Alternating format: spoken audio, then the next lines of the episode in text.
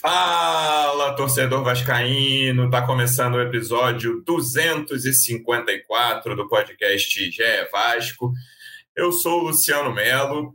Depois de um jogo contra o Coritiba, que principalmente no primeiro tempo, acho que lembrou os piores momentos do Vasco nesse século, seja campanha de rebaixamento, seja campanha em Série B que não subiu, foi muito ruim aquele primeiro tempo. E a gente vai discutir o que, que a segunda etapa trouxe para os próximos jogos, né? Acho que tem algumas lições ali, tanto do que não fazer no primeiro tempo, quanto do que pode ser feito a partir de agora, na continuação do Campeonato Brasileiro. Assunto não falta, tem muita discussão sobre esse jogo. Eu estou recebendo aqui um dos repórteres que cobrem o dia a dia do Vasco no GE. Como é que você está, Tébaro Schmidt? Seja bem-vindo. Fala, Luciano, tudo bem? Boa tarde para você, boa tarde para todo mundo que está acompanhando a gente ao vivo, para todo mundo que está ouvindo a gente no podcast. É, vamos falar bastante sobre essa partida de ontem contra o Curitiba. É, já, já vínhamos aqui esquentando essa partida durante a semana, falando que ia ser uma, uma oportunidade para o Vasco é, poder jogar com um pouco menos de responsabilidade ali, né? Porque a gente sabe que quando o Vasco precisou se impor nesse Campeonato Brasileiro, principalmente contra o Bahia, ele acabou decepcionando. Então, contra, uma, contra um time como o Curitiba, que estava jogando em casa, que precisava vencer, a gente achou que poderia até ter um pouco mais de facilidade para o Vasco. E, de fato, em vários momentos o Vasco teve espaço ali, mas não soube o que fazer com esse, com esse espaço. Como você bem falou, o primeiro tempo do Vasco foi bem abaixo. Mais uma partida em que o Vasco sofre gol nos acréscimos do primeiro tempo.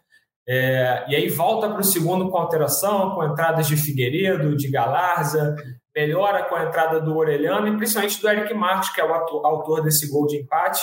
Então, é, algumas opções aí para o Barbieri poder, poder montar essa equipe agora que não tem mais Andrei Santos. O Andrei é, se apresentou hoje para a Seleção Brasileira Sub-20, se o Brasil chega até a final do Mundial Sub-20, ele vai desfalcar o Vasco é, em cinco partidas, tanto ele quanto o Marlon Gomes também está a serviço da seleção. Então o Barbieri vai ter que quebrar um pouquinho a cabeça para escalar o Vasco nessas próximas partidas. Vamos falar bastante dessa, desse jogo de ontem e esquentar um pouco para essas, essas próximas rodadas do Brasileirão.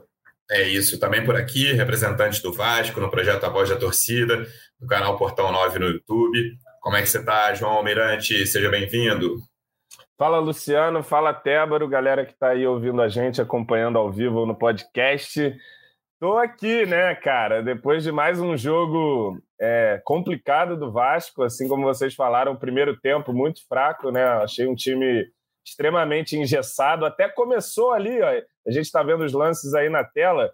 Os 5, 10 minutos ali, teve duas, duas jogadas, essa aí, primeira do Pedro Raul com o PEC, que a gente não consegue finalizar depois teve uma ida na linha de fundo com o Jair, e depois um grande marasmo no primeiro tempo. Né? O Vasco até mais com a posse de bola, mas sem conseguir fazer o jogo fluir pelo meio, continuou com aquelas bolas esticadas. Acho que ficou é, um jogo que serviu para mostrar que nesse tipo de cenário em que o Vasco vai ter a bola, você ter o Rodrigo ali é um peso muito grande. Eu já vejo até uma falta de confiança dos próprios companheiros de tocarem a bola no Rodrigo para fazer essa saída por dentro. Então é, é, um cara que acaba pesando demais esse jogo. Um time com pouquíssima movimentação, o Andrei muito mal. Eu que sou um dos grandes defensores do CRI aí, acho que ontem o primeiro tempo realmente muito abaixo. Jair acho até que começou bem o jogo e depois caiu nesse mesmo marasmo, mas melhorou no segundo Sim. tempo e acho que é uma das coisas que a gente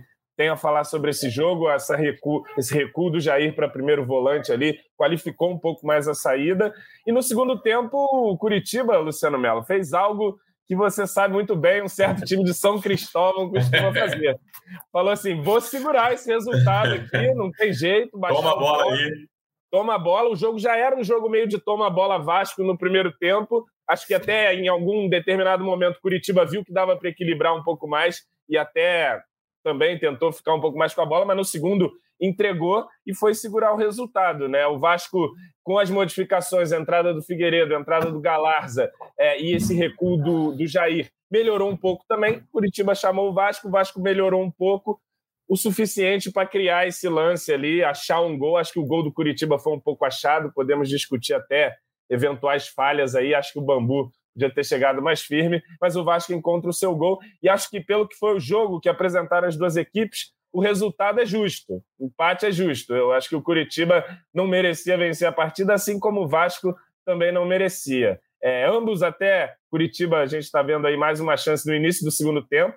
Essa aí mandava o jogo já, já embora. O Galarza salva a bola ali e o Léo demora muito para sair desse lance, né, cara? Acho é. muita bobeira dele nesse lance. É, pois é. Mas, enfim, acho que aí o Vasco acaba conquistando um ponto em mais um jogo que deixa a gente preocupado, né? Um jogo que, que o Vasco, precisando propor, não conseguiu encontrar muitas soluções. Mas, repito, creio que no segundo tempo tem alguns indicativos ali do que, de repente, dá para fazer nesse momento enquanto não se reforça o elenco, que é o, acho que é a prioridade mesmo, é o reforço de elenco. É, eu acho até, João, que tá o segundo tempo do Vasco sendo um pouco superestimado. A gente, para quem está ouvindo depois do podcast, tá, a gente está na live aqui passando alguns lances. O primeiro lance do Vasco de algum perigo no segundo tempo é os 29, que é um chute do Orelhano para fora ali, né?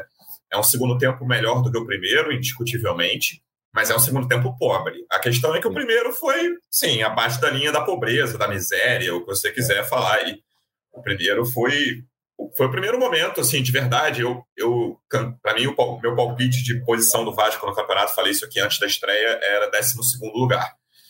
E ao longo do primeiro tempo, ontem, antes do gol, cara, eu, eu ia mandar uma mensagem no grupo aos 44 do primeiro tempo, até falei no intervalo assim. Pô, eu ia falar, eu ia mandar essa mensagem. Que primeiro tempo pavoroso. Aí eu falei, pô, vai que o Vasco faz um gol nesse finalzinho. Aí vou esperar o um intervalo para mandar a mensagem. Aí deu no que deu.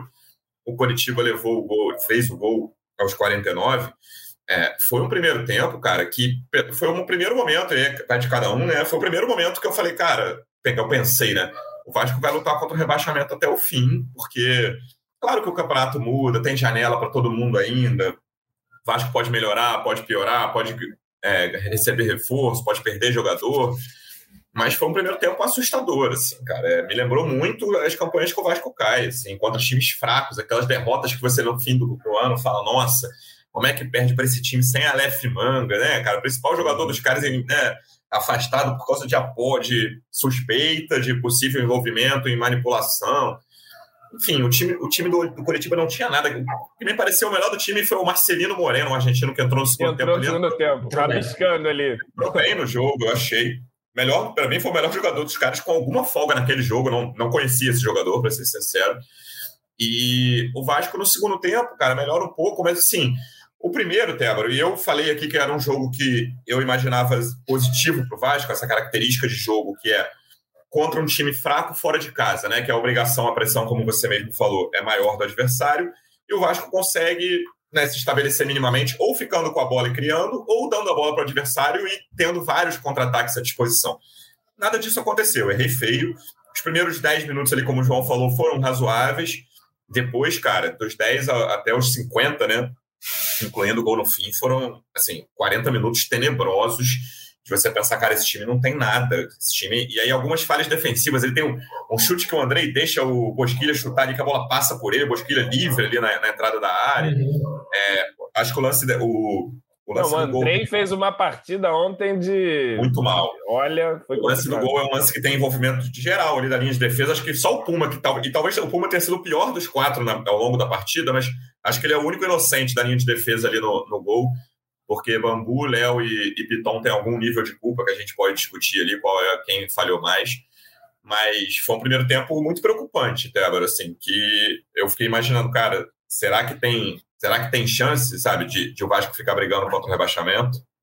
É isso, o, o que a gente esperava, e, e, eu imagino até que, que o Barbieri também esperasse um pouco que o Curitiba saísse um pouco mais, né? Então, é, e, pô, desde, desde o início do jogo, ele, a, a, postura deles ficou bastante clara, assim, como a gente falou, de entregar a bola para o Vasco. E, cara, gente, pelo que a gente está vendo aí, assim, diferente do que aconteceu no Campeonato Carioca, tudo bem que tem diferença de nível de adversário ali, né? Mas a gente está vendo no Campeonato Brasileiro, o Vasco com a bola, ele não está sabendo o que fazer. Então, foi, foi o que aconteceu ontem.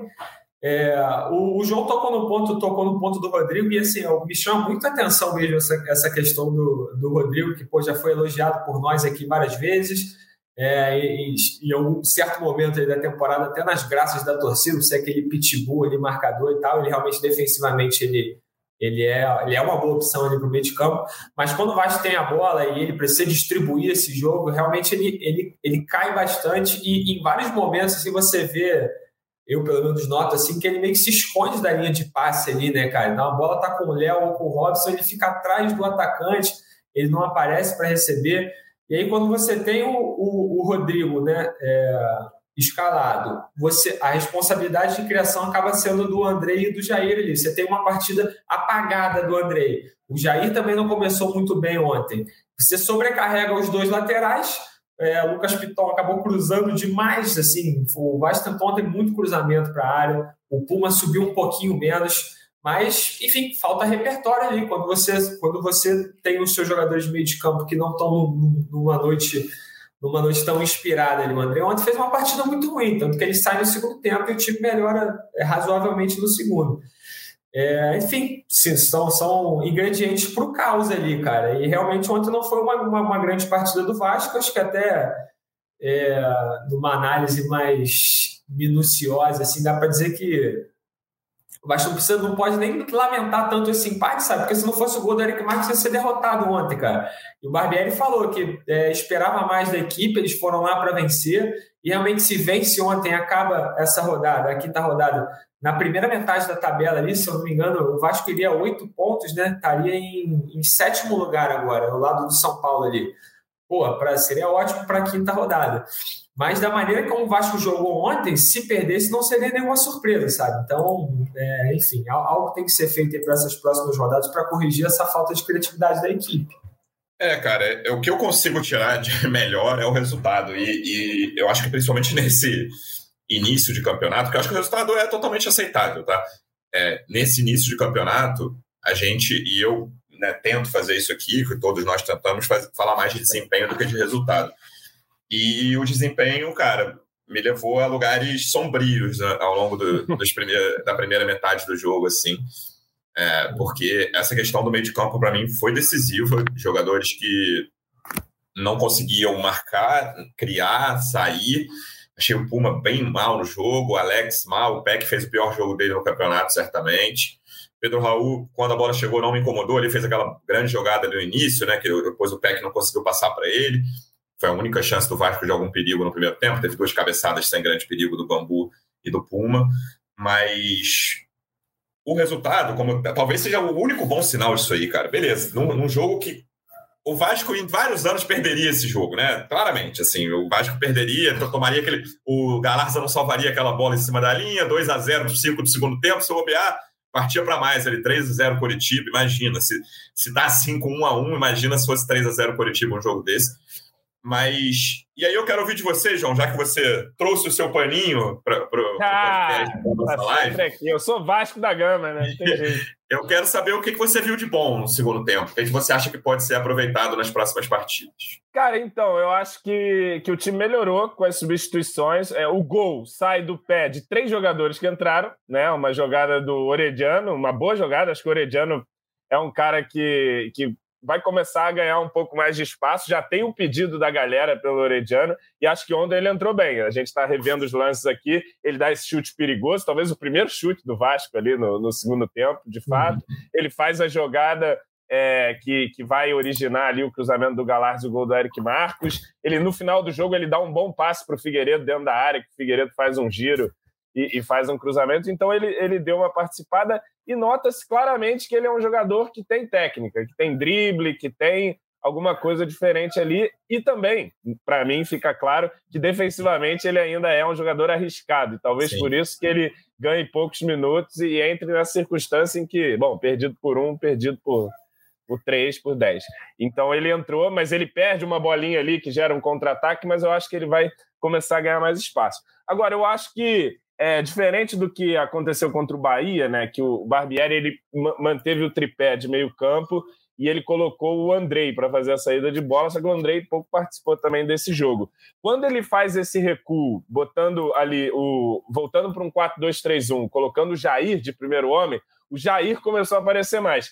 Eu acho que isso acontece também em função do recuo excessivo do Curitiba, que deu espaço. Só que o Jair com esse espaço, que às vezes sobrava para o Rodrigo, ele consegue acelerar o jogo, ele consegue dar um tapa por cima é, da primeira linha de marcação, chegar na ponta, e aí o Figueiredo e o Piton começaram a entrar mais no jogo. Piton, que no primeiro tempo quase não apareceu, não foi na linha de fundo. Nesse, apesar de errar, ele foi na linha de fundo uma, uma, algumas vezes. Depois o Eric Marcos, que entrou por ali quando o Figueiredo foi, foi por dentro. Então, esse recuo do, do Jair ali para primeiro homem, nesses jogos em que o Vasco vai ter mais posse de bola, pode ser uma alternativa interessante. Voltar também para o 4-2-3-1, que foi um esquema que o Vasco começou a temporada e começou a desfazer na partir da chegada do Andrei, né?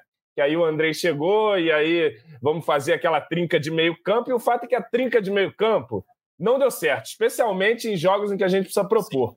Em jogos em que a gente vai ser atacado, talvez ela se justifique. Acho que com três volantes o Vasco fez um bom primeiro tempo contra o Palmeiras, por exemplo. Num jogo reativo Opa. e tal, roubada, saída rápida e tal. Conseguiu fazer um bom jogo. Agora, nesse jogo que você tem que pô, propor, encontrar soluções, acelerar o jogo, a presença do Rodrigo se torna realmente um, um peso muito grande para o time. Assim, eu, eu, repito aqui, eu notei. É problema, é, pelo é menos problema, João. Fala. Desde a saída, né? Desculpa, cara. É, não é um problema quando você está no meio de campo, ali, círculo central, já no campo de ataque. É um problema é. que começa na meia-lua defensiva ali, já, esse é. problema já está criado, né? Porque o que, que acontece? O Rodrigo, quando ele tem esse espaço com a bola, ele, até por não ter tanta confiança em fazer algo diferente, ele é burocrático. Então é um jogo que fica lento no pé dele. E ele, pô, na saída de bola é essencial você ter um cara que, porra, distribua rápido, que, que gire, que encontre os espaços rápido para o time sair para o ataque. Então ele é um a menos nesse, né, nessa questão. E eu começo a notar claramente, eu notei uns dois, três lances. Piton olhava aquela bola no meio. Eu também reparei, também reparei. Ele, ele puta, não entregava. duas vezes e não entrega. Numa que ele entrega, é talvez a primeira transição limpa do Vasco no jogo. Que o Rodrigo faz uma tabelinha assim, sai para o Puma, e o Vasco vai, depois o Puma erra o cruzamento e tudo mais. Então é, tem falta confiança. Notei o Peck também sem essa confiança de tocar no Rodrigo uma vez. Então isso já começa a ficar notável assim. E aí o que acontecia no primeiro tempo, por exemplo, o Jair às vezes descia. E aí o, o Rodrigo sobe. E se o Rodrigo não recebe ali, não vai ser lá na frente que ele vai receber é também. Isso. Então é assim, você fica com um jogador a menos no setor primordial do campo. É, some-se a isso. A partida fantasmagórica do André Santos e aí, cara, fica muito complicado, o jogo começa a forçar nos laterais e tal. Mas voltando porque eu achei que melhorou, achei que um, um, um 4-2-3-1 funcionou. Alex Teixeira fora do jogo em qualquer posicionamento ontem. Mas o que, como é que você imagina esse 4-2-3-1 para um jogo, tipo, um, assim, duas então, perguntas. Que tipo de jogo você acha que isso pode ser usado? E dois, quais seriam os seres humanos para compor esse seu, esse seu 4-2-3? Não, eu acho que um jogo contra o Santos, por exemplo, de início, imagina-se que o Vasco vai ficar com a posse de bola. Assim, pode ser que não, mas eu acho que o Vasco vai tentar se impor, até por esse, essa questão toda do, do Barbieri, não vai para cima e tal, que começa já a gerar alguns questionamentos. Então eu acho que o Vasco vai fazer um jogo de posse de bola. E para mim, nesse jogo contra o Santos, a linha defensiva, para mim, é, é, a que está. Não, não, não, tem muito que se discutir. Vai falar do Robson aqui, mas eu acho que já está naquela coisa pinimba, assim, já com, é. com, com e cara acho que, também, acho assim. que ele assim. fez um jogo de mais ou menos para baixo sim. ontem, mas é, é isso aí, cara, entendeu? Não, é, sim, e, e às vezes... Capaz para entregar mais, entendeu? É, e eu acho que esse jogo que, pô, o, o Robson tem que cobrir uma faixa de campo enorme às vezes. Ontem ele tá correndo sozinho contra os caras lá em vários momentos, né, em contra-ataque. Bom, enfim, então a linha defensiva, Jair, e, e aí fica a discussão quem entra ali, ou Barros ou Galarza. É, olha só o que a gente está falando aqui na sexta rodada do Campeonato Vive um drama. É, segura essa, meu amigo. Depois eu vou até falar a partir do Galarza. No lado, PEC, que eu acho que o PEC tem que ser aquele do, do lado direito mesmo, que ele tem vindo bem. No meio, Alex Teixeira, dá mais uma para ele. Vai, Teixeira, abraça essa oportunidade no meio. E na, no lado esquerdo, eu colocaria ou o Eric Marcos ou o Figueiredo. Pensando com a cabeça do Barbieri, me parece que ele vai colocar o Figueiredo para fazer isso inicialmente. É a volta do velho protocolo, Luciano Melo. Peck Figueiredo, só que agora na Série A e lá na frente Pedro Raul. Eu acho que poderia ser uma alternativa aí para a gente tentar. Só para complementar o Galarza, o Galarza, tecnicamente, ele é muito inferior ao Andrei, ninguém discute isso. Mas ele é um jogador que oferece outras coisas para o time. Eu acho que a entrada dele é, também contribuiu para essa melhora, ainda que ele erre bastante e tal. Ele vai numa profundidade, ele corre, ele está no lado esquerdo, ele está no lado direito. É o Tasmania, né? Erra tecnicamente ali, mas é um cara, por exemplo, que estava lá na ponta esquerda para receber o passe do, do, do, do ponta direita, para receber, receber, o passe do Orediano, sacou? Ele estava lá para receber aquela bola. É uma, então é um, ele, ele se move, ele avança mais ali, pelo menos do que o atual Andrei vinha fazendo na partida, né? Então, assim, tem um lance também que o Piton dá de calcanhar para ele, correndo na, na ponta esquerda. Então, é um cara que se mexe ali. Eu acho que essa movimentação ajudou o Vasco, pelo menos na, no ímpeto, Deixa a fazer subir um pouco em cima do. Uma pergunta, João. Não tem pouca marcação nesse teu time aí, não? Cara, eu acho que o Peck e o Figueiredo, o Figueiredo eu vejo, consigo ver ele fazendo o papel que o Peck faz na, na direita. E aí você coloca ali o, o Jair e o, e o... Que é o que eles faziam no passado, né, cara? É. é. O Peck Figueiredo em um determinado momento da Série B ali, eu lembro que eles, eles pisavam mais no campo defensivo do que no, no ofensivo, assim, né? São, são é, dois caras é, que vão, que vão acabar voltando muito. Mas é uma questão de cobertor curto mesmo. Mas é porque eu tô achando, tipo assim, é, o Vasco vai jogar contra o Santos com a posse de bola. Cara, o Rodrigo a gente viu que não dá para esse jogo de posse de bola. O time vai ficar engessado, não vai, vai, vai produzir uma atuação. É, a menos que pô, saia um gol de início e aí o Santos venha com a bola e a gente jogando em contra-ataque, é, vai ficar com a bola e vai ficar esse jogo engessado. A menos que isso mudasse, mas não sei, né? É, é, eu, eu, eu, eu tentaria um 4-2-3-1 é. ali. Não, eu acho o esquema bom para o que o Vasco tem hoje e para alguns jogos, né? Quando o Vasco vai ficar mais com a bola e não. Agora, quanto Fortaleza, não. Aí, de repente, é. o Rodrigo até se justifica. No... Pois é. Eu tenho dúvida sobre o papel do Jair aí, se ele consegue ser um dos dois caras, e, e, e acho que ele precisa ajudar na, na, saída mesmo. Eu não vejo, por exemplo, já vi algumas pessoas levantando essa hipótese. Ah, bota o Jair como o cara centralizado o, do, na, nessa linha 4-2-3-1 aí mas eu acho que ele perde essa saída de bola, que no segundo tempo ontem foi importante. Assim, foi uma coisa, foi das poucas coisas eu brinquei aqui, a única coisa boa foi o resultado. É, mas eu acho que essa questão do Jair ajudar na saída de bola é uma que o Vasco pode levar para as próximas partidas, sabe? Como, como manter o que aconteceu nos últimos 25, 30 ali do. O Jair jogou de tempo. primeiro volante em vários momentos da Sim. carreira dele. E ontem você reparou que ele tomou uma falta, o juiz não deu a falta, nosso Ramon Abate Abel que o Bruno Gomes puxa ele, ele fica puto, sai correndo, dá um carrinho sanguinário no maluco, só que na bola. sanguinário na bola, isso. Na sanguinário, só que na bola, mostrando lá, quem Jair não tem sangue, só trota, não sei o que. Ele foi lá, deu um carrinho. Aí o cara veio e deu um carrinho mais sanguinário ainda nele.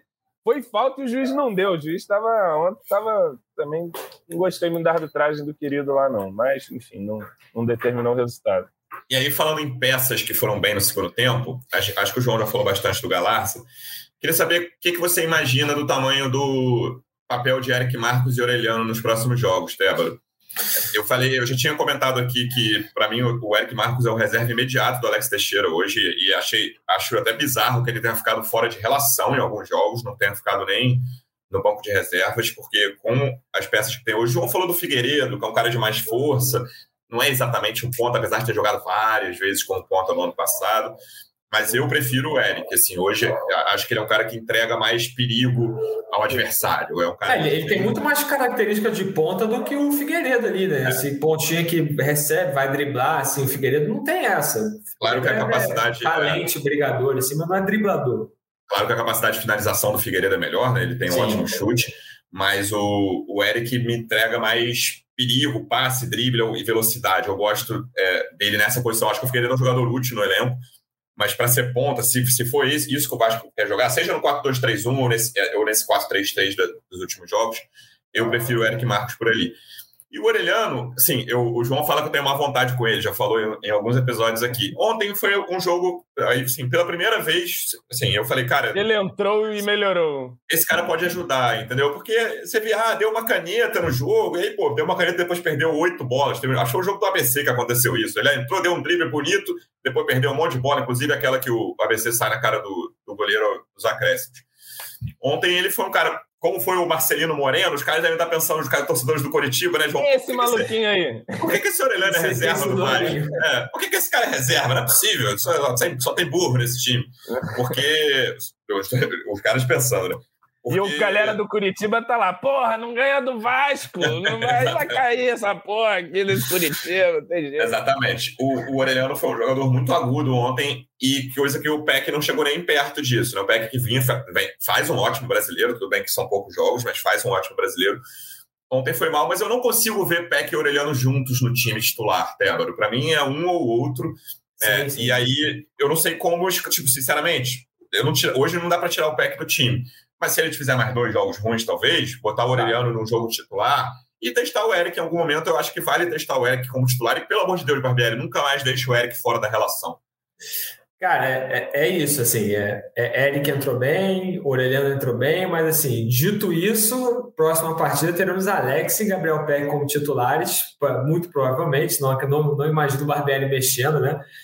Mas, assim, o, e o Eric, eu achei que ele deveria ter tentado mais cedo ontem, cara. Metade do segundo tempo ali, tu tava na redação com a gente, Luciano, a gente comentou, caramba, parece que o Alex Teixeira não tá em campo, irmão. O cara não tá encostando na bola.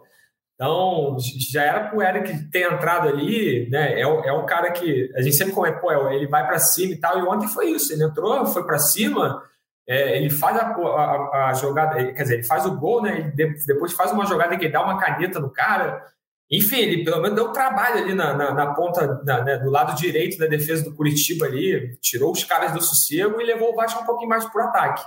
É, e ele, esse é moleque, ele, esse moleque é driblador, assim, não, não, não, é de hoje, assim. O Eric, desde a base, com, vai, vai lembrar que ele é um, um, jogador com passagens pela, pela base da seleção brasileira.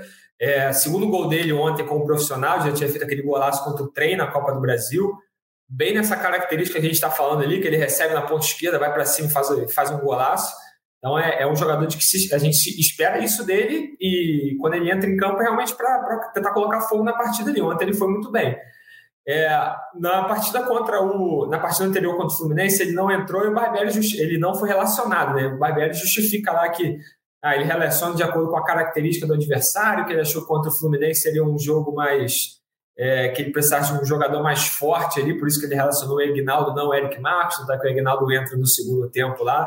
É, enfim, justificativas do, do Barbieri, depois a gente pode até debater aqui se, se estão corretas ou não, mas eu, eu concordo que o Eric tem sempre estar no banco ali, sabe? Para, enfim, precisar como foi, fosse ontem, se precisar mudar a cara do Vasco. O que você imagina, João, para Eric Marcos e Aureliano hoje, 12 de maio, próximos jogos do, do Vasco no campeonato?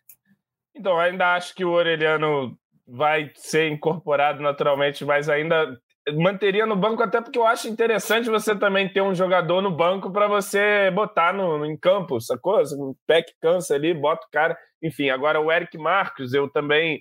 É, eu acho assim, acho que a opção é, entre Eric Marcos ou Figueiredo ali, num 4-2-3-1, depende do que você quer. Se você quer um, um cara mais. É, entregue defensivamente, vai pelo Figueiredo. Agora, o Eric, ele tem um contra um, me parece bem mais apurado. E isso é importante, ainda mais em um time que tem dificuldade para criar. Você ter jogador que dribla é sempre algo que vai te ajudar. Ontem o Vasco não, não conseguiu construir a jogada por um grande trabalho coletivo. Foi o Orediano que chegou, rabiscou dois malucos e entregou a bola ali com espaço. Então o Eric Marcos eu acho que pode te oferecer isso também defensivamente, acho até que ele recompõe, mas o, o Figueiredo me parece que recompõe melhor. E aí tem que ver qual vai ser a, a, a leitura do Barbieri. Mas eu acho que são jogadores para irem ganhando mais espaço. E assim, no caso do, do Eric Marcos, talvez até é, uma titularidade aí já num, num, num, próximo jogo, porque naquela ponta esquerda ali, o que, que tem acontecido? Pouca coisa, né? Então, assim, é, mas, é, na direita, pelo menos, tem o Peck ali ainda. Acho que foi, o primeiro, foi a primeira vez que o Alex Teixeira joga é, tão mal assim nesse Campeonato Brasileiro, né? Assim, foi a pior partida do Alex Teixeira no Campeonato Brasileiro. Sim. É, então, assim, né, pelo que a gente conhece das convicções, é, não, não vejo ele tirando o Teixeira agora para botar o Eric Marcos, sabe? Acho que ele vai manter o Teixeira ali. Mas o que ele pode fazer é tirar o Rodrigo, botar o Teixeira de meia, encostado com o Pedro Raul, já que ele sobra ali na marcação mesmo, 4-4-2, e botar mais um ponto ali, botar o, o Peck de um lado, aí vai ser Jair aí Galars ou Barros ou Rodrigo, o Rodrigo não, não parece fazer sentido, é para tirar o Rodrigo, botar o Figueiredo ou o Eric num, num lado e Pedro Raul e Alexa, o Alexa ali atrás do Pedro Raul. E assim que eu acho uhum. que, que pode ser um caminho para a partida contra o Santos. Não, não tirar o Alex e botar o Eric Martins. Pode até sim, ser sim, em algum sim. outro momento, você vai jogar no 4-3-3 ali, mas eu estou pensando essa mudança centrada a partir de um 4-2-3-1 ali. É, eu tô pensando, minha única questão com isso, João, é tirar um volante, né, um meio-campista, mantendo Jair e Alex juntos, que são jogadores de intensidade baixa, entendeu? É, talvez a alternativa aí para jogar nesse teu esquema, na minha visão, fosse tirar o Alex, botar o Alex no banco. E aí você, quem vai centralizar, cara? Figueiredo, bota o Eric e Peck, Eric, o Peck barra Orelhano, é, fica a correria pura ali com mais intensidade, não sei, cara, eu não sei quem é. O 4-2-3-1 para mim tem esse problema. Eu não sei quem colocar centralizado. Pode ser o Alex? Pode. Mas é um jogador de intensidade muito baixa. O Tebano foi, foi o pior jogo dele no campeonato, eu concordo. Mas nos três jogos em que o Vasco abriu o placar, por exemplo, contra os mais fortes, né, é, Palmeiras, Galo e Fluminense, quando o Vasco está se defendendo, o Alex vira um jogador quase sem utilidade dentro de campo, cara. Sim. Porque o Vasco precisa se defender e sair rápido, e aí fica o PEC sobrecarregado, a saída é quase sempre com o PEC. E o, o Alex, você fica pensando, pô, o que, que ele está fazendo ali, sabe? Assim, ele é um cara. Ele, por exemplo, o primeiro gol do Palmeiras, ele, contra o Palmeiras, ele foi né, decisivo, o belo lançamento do Jair que ele fez ali o corte, chutou barra cruzou, chutou ele mesmo, admitiu para o gol do Pedro Raul, ele tem importância nessas horas. Mas nessas situações de Vasco se defendendo, eu acho um jogador com muito pouca utilidade para o que esse elenco tem, sabe? É, eu vejo essa restrição no, de, de botar o 4-2-3-1. No meu mundo ideal, não jogariam Jair e Alex juntos. Eu, e o Jair, para mim, tem que jogar. E, e aí você não sei o que fazer com o Alex, cara. Acho que é um mistério, Débora. Assim, eu duvido que ele seja barrado agora. Mas eu acho que é um ponto a se pensar assim, no time titular hoje, em relação ao time que entrou em campo ontem, na minha opinião, é, eu sei que tem gente querendo trocar o bambu pelo capaz, tem gente querendo trocar o PEC pelo orelhano. Eu vejo dois caras a serem observados para possivelmente sair do time: Rodrigo e Alex Teixeira. Para mim, são esses dois. É, acho que é isso. É, se, se fosse tirar alguém desse time titular ontem, é, é, seria isso, justamente. Assim, eu estava até conversando com um amigo meu vascaíno que antes de entrar na live, ele, ele sugeriu até isso também, de botar, tirar o Alex Teixeira da ponta ali, botar ele no meio e botar o Figueiredo, o Eric Marques ali, mas o Alex também não, não vinha rendendo tanto na, como, como meia, assim, né, cara? Aliás, ele passa, ele começa a temporada é, recebendo críticas, né? Termina a temporada do ano passado criticada. Ele começa essa temporada meio devagar ainda, ele passa a jogar muito quando ele passa a ser escalado na ponta esquerda, que é, jogou do Fluminense, no Carioca. jogou melhor contra times mais fortes, isso que é engraçado, né? Os times pequenos é. do Carioca ele foi muito mal quase sempre, Sim. mas nos clássicos ele foi bem. Exato, e aí quando ele passa a ser escalado ali na ponta esquerda, que aí, enfim, começa a receber bolas para sair em velocidade, é, então, não sei se a, se a solução seria recuá-lo de novo para o meio de campo, beleza, ia ganhar um ponta com, com mais poder de fogo aí, com o Eric Marques ou o Figueiredo. Mas ia perder assim, no meio de campo ali, então acho que talvez o ideal seria tirá-lo mesmo, mas não vejo o Barbieri é, fazendo isso nesse momento, já, já na partida contra o Santos.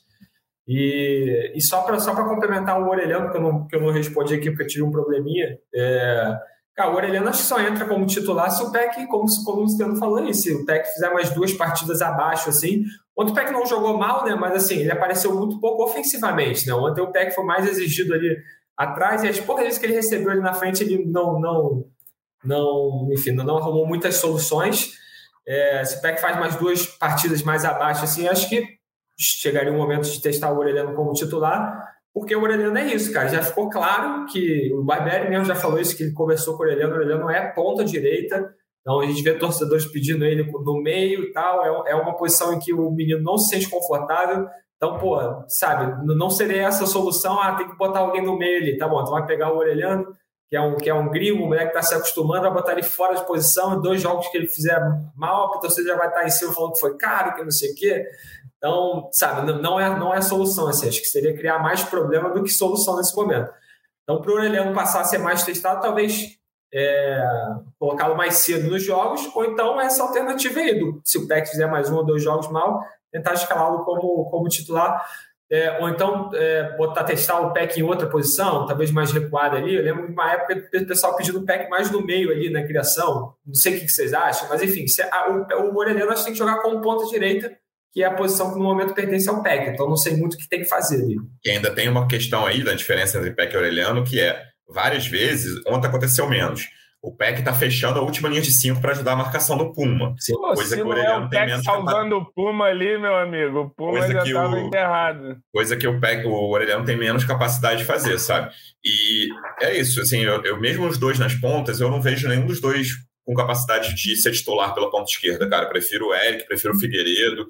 Para mim, se tiver que botar um dos dois na ponta esquerda, eu prefiro botar Eric Marcos ou Figueiredo. um, um 4-2-3-1 com Jair e os garotos. Jair, Galarza, joga o Eric Marcos na esquerda, Figueiredo por dentro, encostando é. no Pedro Raul, como ele jogou no segundo tempo parte ontem, e Peck no, na ponta direita. Três moleques é. ali, pelo menos uma pressão alta, esse moleque tem que Não, conseguir é, arrumar. Intensidade, é, né? intensidade no meio campo esse time vai ter, assim, né? Vamos ver como é que vai ser o poder de marcação, mas é, é essa, acho que essa seria a minha escalação hoje, cara. Galarza, não sei, hein, Galarza. Vão te chamar Galarza. de covarde, Luciano é. Mello, com essa tua escalação Gal... aí. Não, mas a diferença pra tu é só o Alex, pô. É. é. É, então, pô, então qual é a grande diferença? Mas eu, eu, eu acho que Galarza também não, do lado do Jair. Barros, talvez. Barros? É que o Barros, cara, é, o Barros entrou pouco. pouco né? E, e, ele virou, ele tá numa situação meio orediana, assim. Ele tem que, a galera já tá botando, tem que jogar o É Barros. o melhor volante do elenco.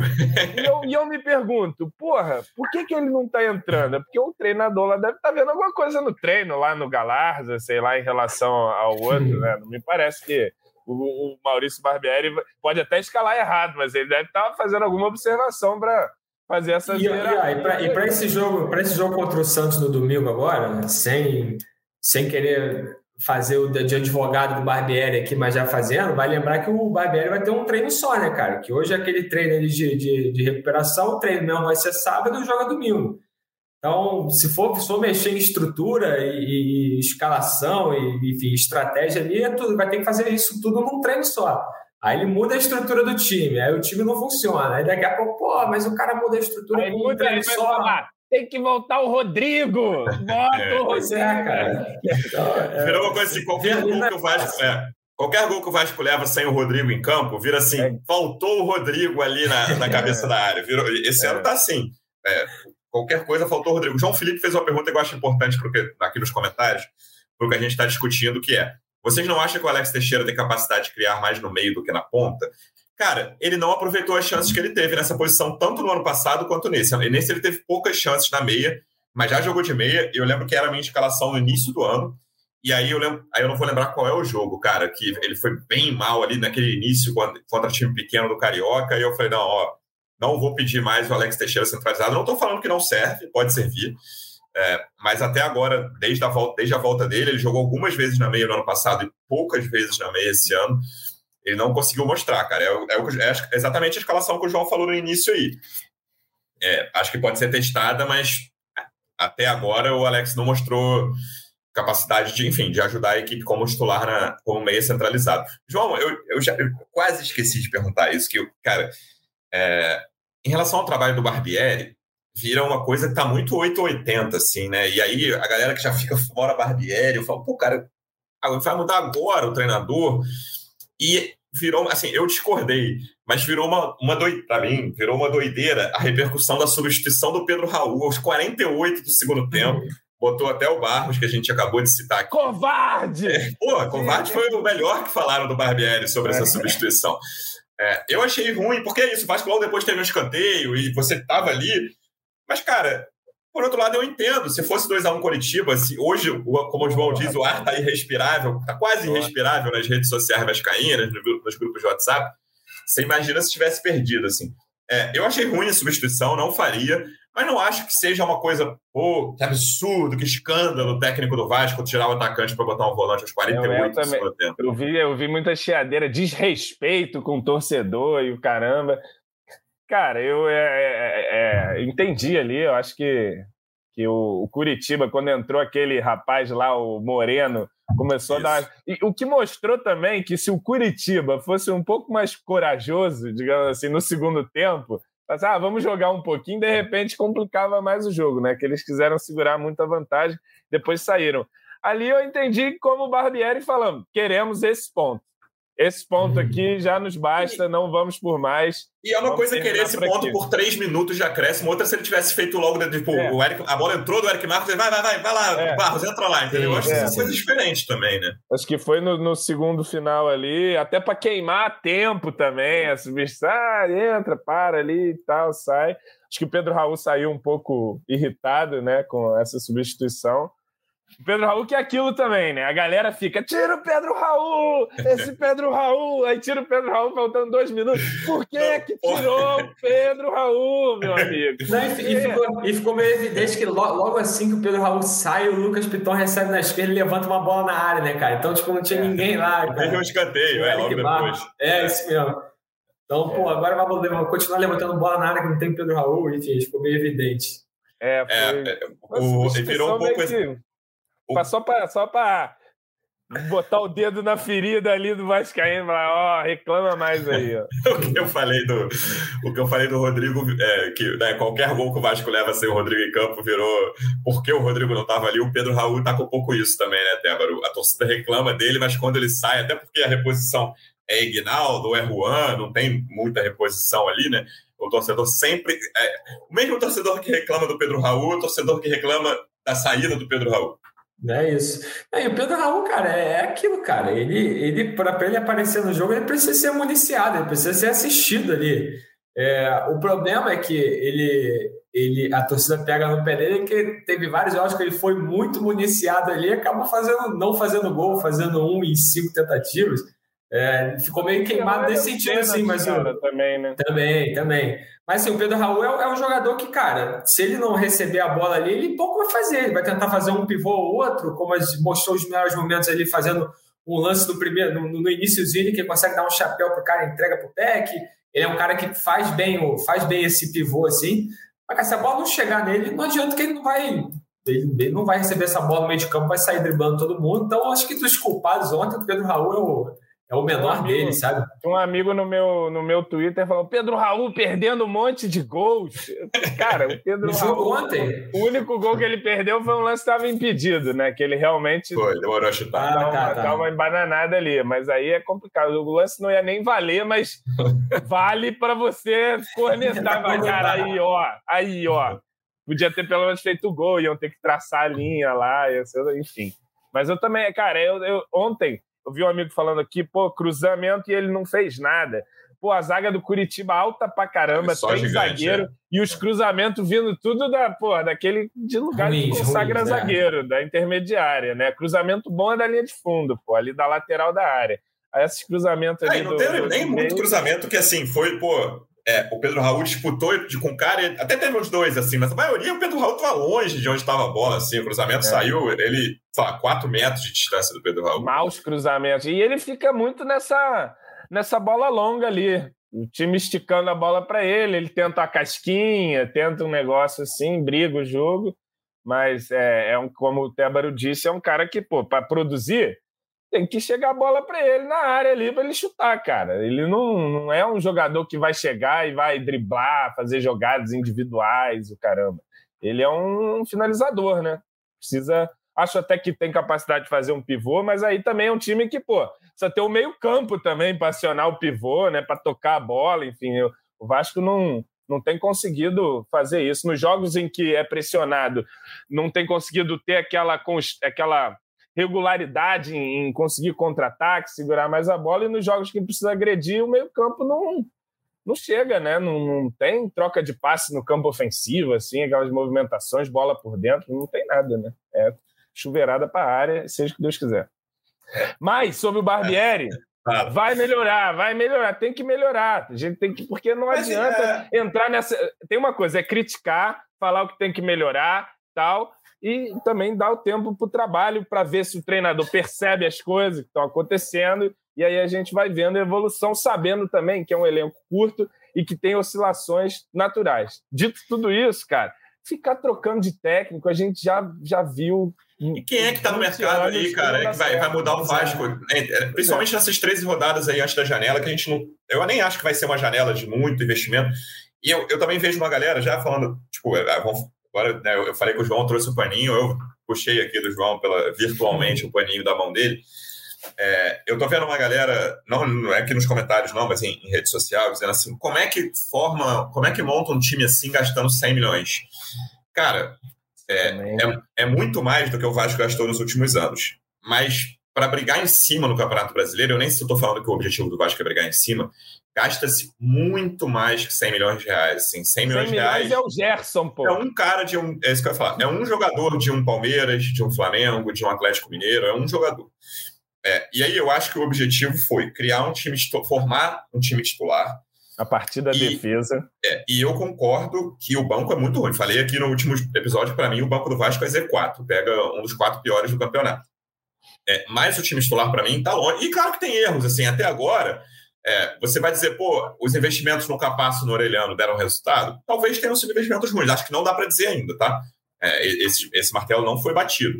Mas talvez tenha errado. Mas até agora dá para dizer que o investimento no Léo funcionou, que no Léo Jardim funcionou, que no Piton funcionou. Para mim, o do Pedro Raul funcionou. Eu sei que uma galera discorda.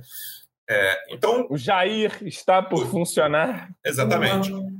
Pô, é mais ou menos. É. Não, pô. E... A para lateral, para lateral, Luciano? Não, não funcionou, é. pô. É, vamos ver, vamos, esperar. Eu, por vamos enquanto, tô, tá, tá, em suspenso essa.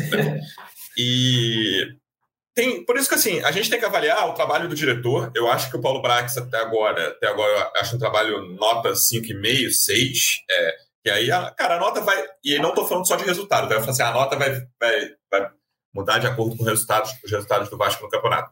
Acho que tem muito a ver com o desempenho e, no caso do, do diretor, com o que tem à disposição. Eu acho que o banco é muito fraco, o banco precisa ser reforçado, ainda que eu tenha, esteja achando que o Vasco não vai gastar dinheiro nessa, nessa próxima janela, talvez gastar para um cara e o resto trazer fim de contrato na Europa. Assim veio, o Marçal no Botafogo, o Tiquinho foi um valor quase irrisório, mas o salário dele é muito alto, claro.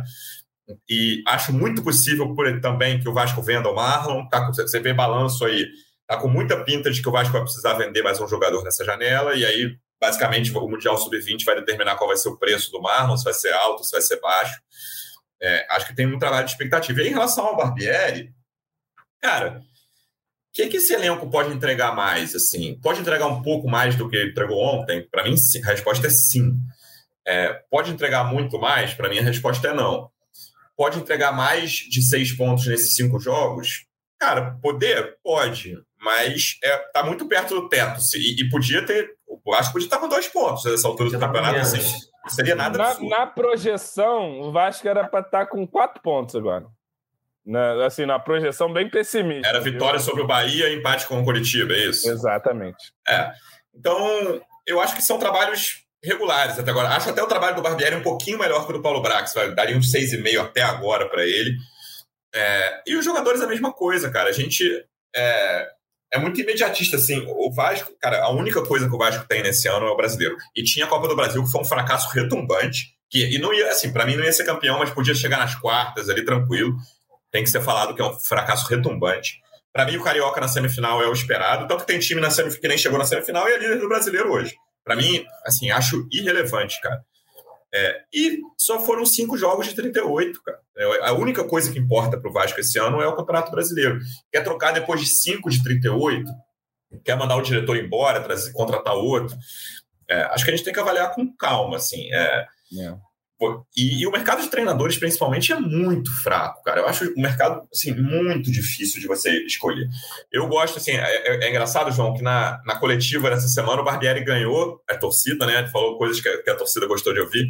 E aí no jogo, 48 horas depois, ou 24 horas depois, estava todo mundo irritado com ele. Então, que aí, vocês elogiando coletiva aí, já começou ontem, já no, no meio. É, cara, eu acho que que obviamente tem que melhorar a produção. É, eu também, eu sei que a galera não aguenta mais ouvir, mas acho que a tabela inicial do Vasco foi bem dura, bem, bem pesada, assim.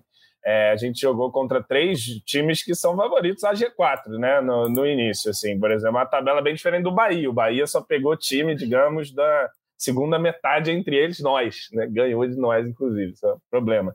É claro que o time precisa melhorar tanto nesses jogos em que é pressionado conseguir ter mais saídas e nos jogos em que precisa propor ter mais soluções e ser mais agressivo. Precisa melhorar, mas eu não acredito que essa melhora passe necessariamente por demita um treinador e traga outro é, que tudo vai se resolver ou vai começar a se resolver agora. É, não acredito nisso mesmo. É, e acho que também, pelo menos nesse sentido, a SAF dá, dá um resguardo um pouco maior para o treinador. Me parece que é, há um, é, por parte do, do, do negócio, uma confiança maior é, a gente sabe que no futebol as coisas mudam. Se você também engatar uma série de derrotas aí, a pressão pode ficar muito forte. Mas a gente vê um exemplo aqui vizinho né, do, do Botafogo.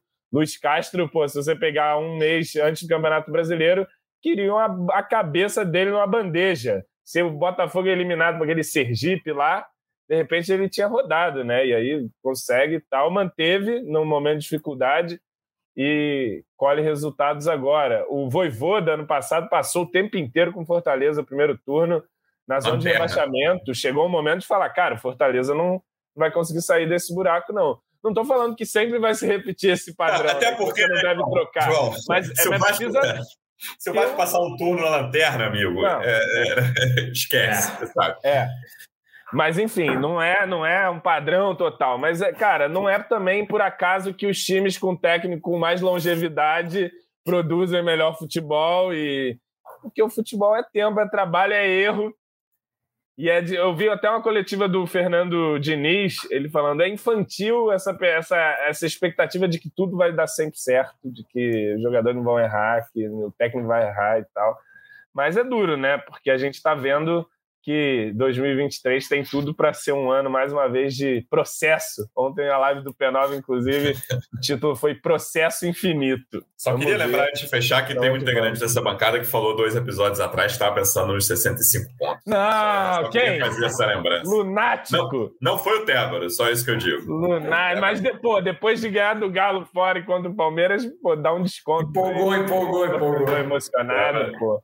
Tébaro é inocente. Vamos lá, a gente se vai tivesse voltar. ganho do Bahia, cara, tava, é tava fino agora. É você, o, o Stébaro já falou aí hoje. Se é tivesse, a, se tivesse a vitória vindo ontem contra o Coritiba, você já falou assim: tipo, meu, você ganhar jogo, cara. Se ganhar, sim, sim. as coisas vão melhorar. Não, agora, eu, a, a, gente olhando a semana, eu lembro que no último eu falei: quatro pontos, no mínimo. É isso. Um já veio. Tem que ganhar do Santos agora. Qualquer é coisa diferente de vitória já vai. Ah, e, eu, não sei se vocês lembram, na Série B do ano passado, o Vasco chega na sexta rodada também numa crise danada, vai pegar o CSA em São Januário. Nego pedindo a cabeça do Zé Ricardo, tinha acabado de empatar com o Tom Benz na quinta rodada, se não me engano. E aí consegue vencer o CSA no gol chorado do, do PEC lá, e dali em diante foi, foi, foi só alegria. Acho que foi a partir dali que a torcida entende que né, no jogo seguinte tem o jogo contra o Bahia, né? E aí, da parte ali que a torcida começa a entender, fala, cara, o time não vai dar show mesmo, mas, porra, vai se empatar fora e vencer em casa, tá tudo tranquilo. Infelizmente, é... domingo não é contra o CSA, né? Infelizmente. mas assim, mas se o Vasco empata fora de casa e vence em São Leonardo, tá lindo, né, irmão? É isso, a gente vai voltar na segunda. Estou bem curioso sobre essa escalação no domingo aí, o que, que o Barbieri vai fazer. Lembrando que não tem, não tem Carabarral e Juan, né, João? Porque oh. pertence ao Santos. É. Caramba, complicado, hein? Eu não sei quem, quem, quem, que perde com essa cláusula contratual aí, mas.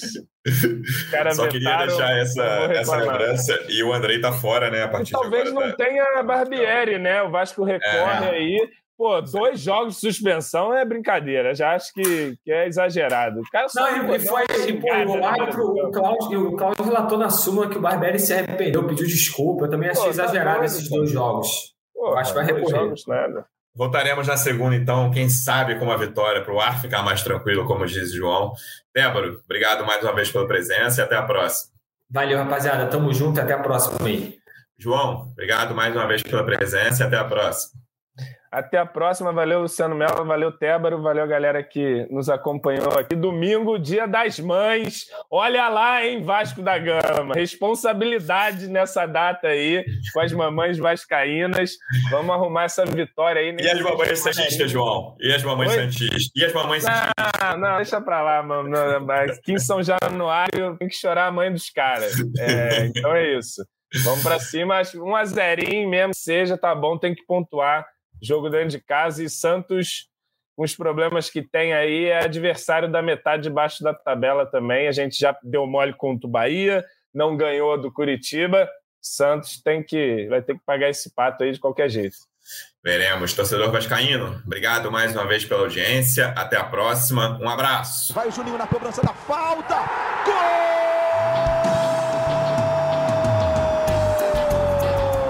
Podcast. Sabe de quem? Do Vasco! Do Vascão da Gama, do Gigante da Colina. É o GE Vasco.